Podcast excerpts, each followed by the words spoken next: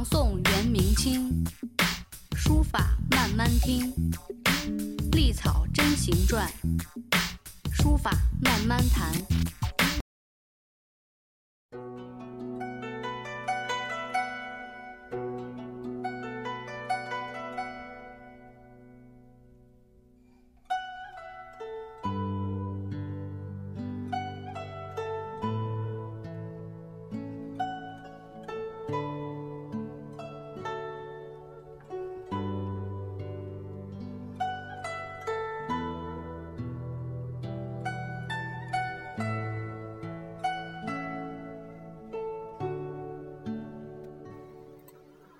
大家好，好久不见，嗯，将近一个月没有更新，呃，书谱。那么今天我们继续，嗯，况云积其点画，乃成其字。曾不傍窥尺牍，抚兮寸阴，引班超以为辞。原象极而自满，任笔为体，聚墨成形。新婚拟效之方，守迷挥韵之理。求其言妙，不亦谬哉？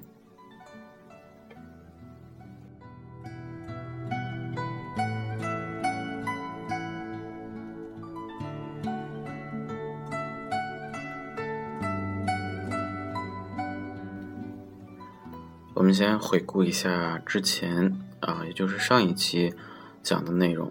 讲的内容呢，就是孙过庭本人对书法的形态面貌，呃，包括书写过程中的体验的一些呃总结和感悟。呃，尤其上段很精彩啊，呃，纤纤乎似初月之出天涯，落落乎有众星之列河汉。等等等等的这个描写呢，也被后世的很多呃学书的人，包括书法理论家引用。我们在呃讲这个书谱的过程中，也会穿插一些我们我个人自己的观点。呃，那么今天这段呢，呃不长，也是对呃上面部分的一个更进一步的一个叙述。讲的是什么呢？讲的是呃。我们在学习书法的时候要严谨一点，要细致一点。那么他就举了一些例子，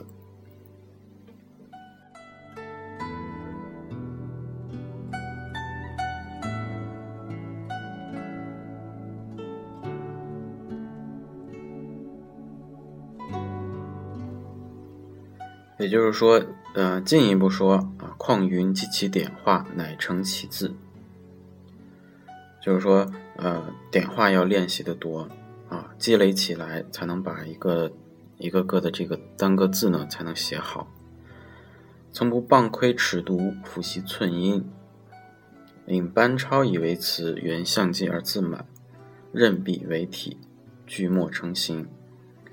那这个就是说，我们如果没有经历这个呃伏案去书写去练习，呃。傍窥尺牍，就是不专心；抚习寸阴，就时时刻刻的认真的学习。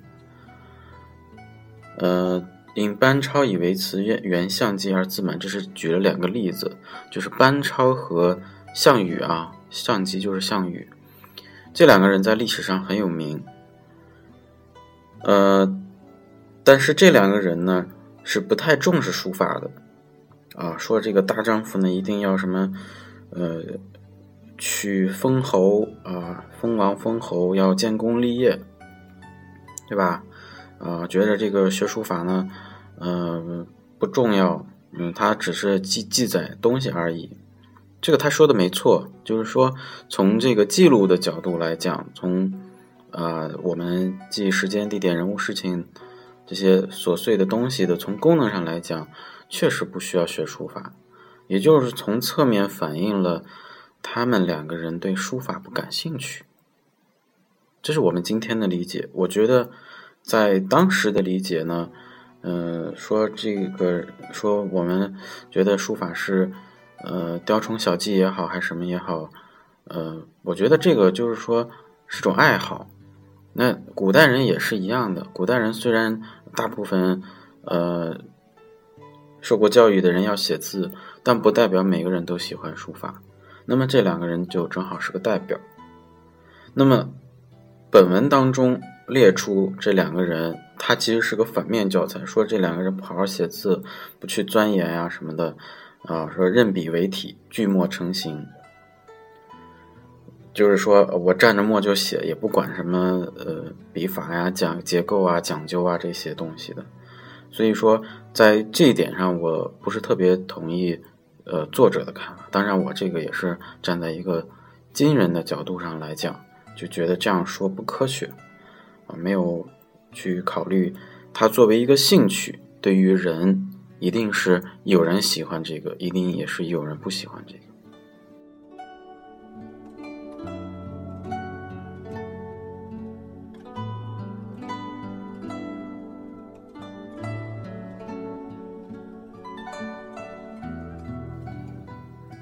最后，新婚拟笑之方，手迷挥韵之理，求其言妙，不亦谬哉？就是说，啊，心里不明白临摹的方法呀，手手下也不知道这个运笔的方法，这样去要求他去写出美妙的字来，不是觉得荒谬吗？那么，呃，总的来说，就是说要讲究方法。要勤练习讲方法，很简单的六个字。那么对于我们今天也是练毛笔字呀，啊，或者是呃学习任何东西都是这样，缺一不可。啊，方法一定要得当，这是肯定的。然后呢，要去消化、去练习，因为方法很容易学。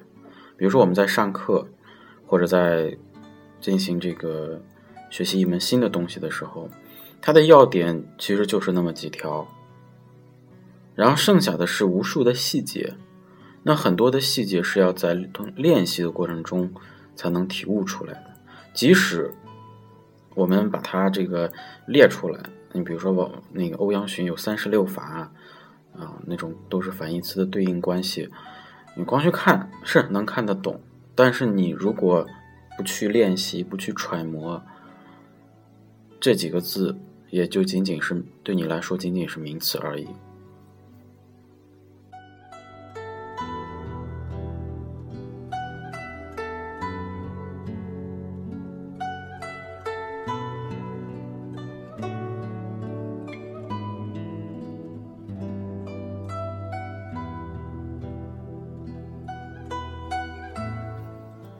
好，我们总结一下啊，这段的主要意思呢，就是说。呃，进一步说呢，点画平时的练习必不可少。如果你拿这个班超或者是项羽啊这种他的典故作为挡箭牌作为例子，那么这个就有点不切实际、不科学啊，让你的这个平时写的话过于江湖气。所以叫任笔为体，聚墨成形。新婚拟笑之方，手迷会运之理。我觉得我们读到这儿之后，就不用再用白话文去解释，这个都已经很清楚。求其言妙，不亦谬哉？就是你不下功夫，你还要要求高，这不是很荒谬吗？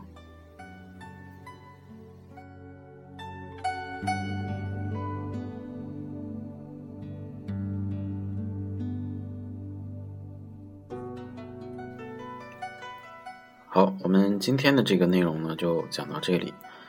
呃，因为电台嘛，这个也是随性做了一个电台。嗯，到今天我我看了一下日期，和最早的已经有一年多了。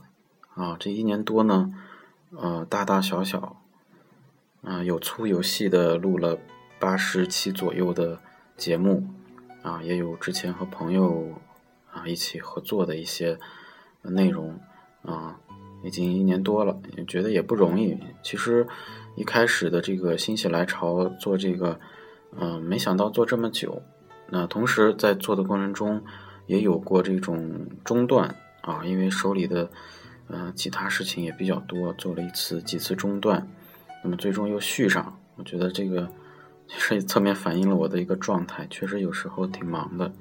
嗯，为了录这样一个呃电台呢，我觉得，嗯，因为我我也是跟大家一样，也是一个书法的学习者，因为学无止境，在讲这些呃传统的内容的时候，确实也有很多的迷惑啊。不明白，所以需要去查资料。希望能在讲的这个过程中呢，自己也学习不少。同时呢，也给大家用一个相相对，嗯，好理解的方式呢，把这个东西给大家絮叨絮叨，让大家好理解这个内容。总的来说，孙过庭的这个书谱是，呃，还是非常好的。里边的一些理论观点，确实是从一个书法的角度来讲。并不是以写字的角度来讲，所以说学习书法的你一定要对这个长篇的内容有一个深刻的了解，这样的话你在书写的过程中你就有理论基础了。那好，今天呢就给大家分享到这里，谢谢大家。